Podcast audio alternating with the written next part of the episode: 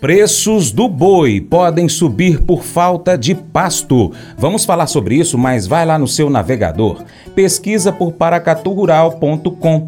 É, você pode colocar nosso site, inclusive, como sua página inicial no seu navegador. No, no nosso site você pode cadastrar seu e-mail e receber, por e-mail, as nossas publicações.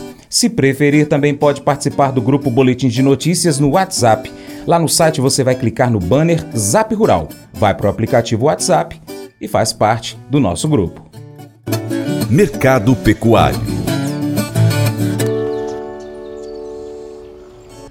O setor das carnes em Minas Gerais registrou 1,1 bilhão de dólares, 353 mil toneladas, representando 9,6% das vendas do agronegócio mineiro. A carne bovina enfrentou um cenário de arrefecimento nas exportações para a China, enquanto as carnes de frango e suína apresentaram um desempenho positivo, com valorização de 7% na receita e 15% na quantidade vendida, conforme informações da agência Minas.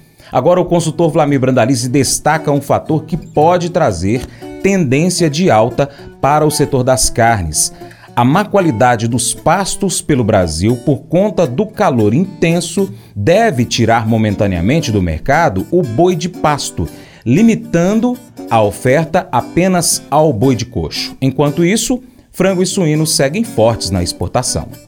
É, mercado das carnes, mercado da carne também segue aí buscando o espaço aí, né? O boi principalmente agora apostando nas vendas final de ano, querendo cotações aí acima de 240 reais a arroba e também de olho na exportação, né? Falando da exportação, o boi já com indicativos que vai começar a próxima semana aí já perto de 130 mil toneladas embarcadas, 120 mil toneladas embarcadas, por aí os números devem aparecer. Segue forte na exportação e internamente também pressão de alta, também não vamos ter nessas próximas semanas e meses o boi de pasto, né? O calor extremo, a seca, não, chuva não chegou uh, nas regiões, então não tem pasto de qualidade, só o boi de coxo. Isso é fator de pressão positiva para as cotações nessas próximas semanas aí, porque normalmente no fim do ano tem demanda maior da carne e segue na exportação. Né? E o segmento do frango, frango já passando de 220 mil a 230 mil toneladas acumuladas até agora, indicativos que tem fôlego para ir acima de 250 mil toneladas no relatório já da próxima segunda-feira da CSEX. mercado segue forte, com indicativos que já esteja acima de 4 milhões e 200 us e 40 mil toneladas embarcadas até agora. Uh, indicativos que talvez na próxima semana esteja perto de 4 milhões e 250 mil toneladas embarcadas frente à faixa de 4 milhões de toneladas embarcadas no mesmo período do ano passado. O frango segue forte na exportação e segue forte no mercado interno. Né? E vai confirmando aí que devemos fechar o ano com um recorde histórico de produção de carne de frango na faixa das 16 milhões de toneladas. Suíno, então, suíno também com boa demanda interna, recuperando fôlego externo externo, indicativos que já estaria passando de 55 mil toneladas embarcadas desde o começo do mês de novembro e o acumulado perto de 960 mil toneladas de janeiro até agora, frente a 880 mil toneladas de carne de suíno embarcadas no mesmo período do ano passado. Então, o suíno também bem no mercado interno, crescendo, abocanhando fatias que vem sendo deixados pela carne bovina e fatias crescentes de exportação, né? Suíno também chegando ao mercado internacional bastante competitivo e o Brasil aparecendo forte aí como grande exportador de carne suína.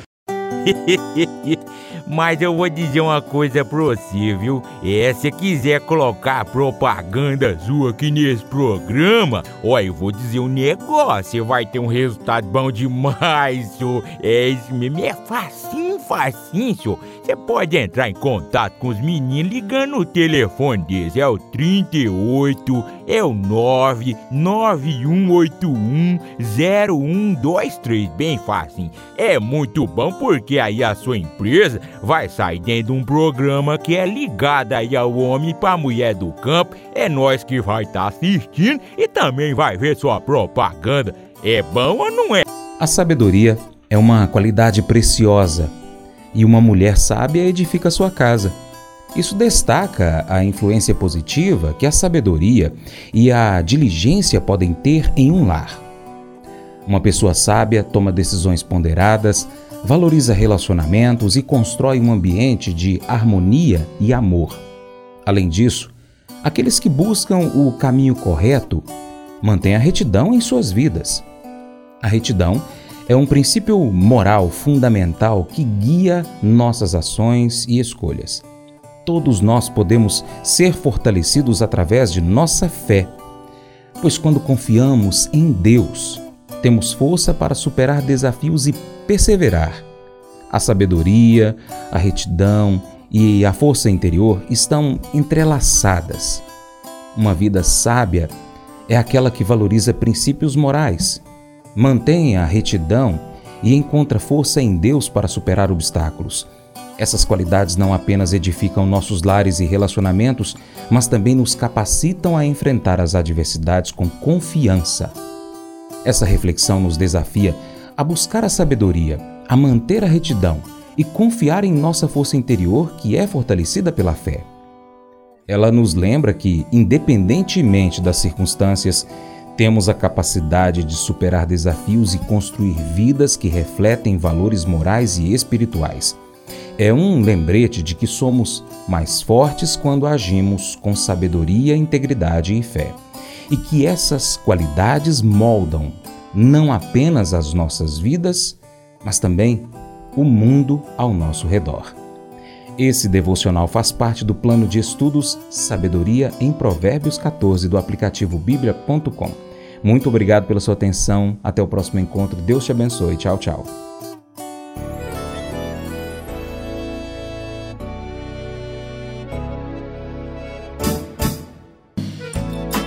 De manhã para prosear no mundo do campo, as notícias escutar. Vem com a gente em toda a região com o seu programa Paracatu Rural. Tem notícias, informação e o mais importante, sua participação. Programa Paracatu Rural. Programa Paracatu Rural.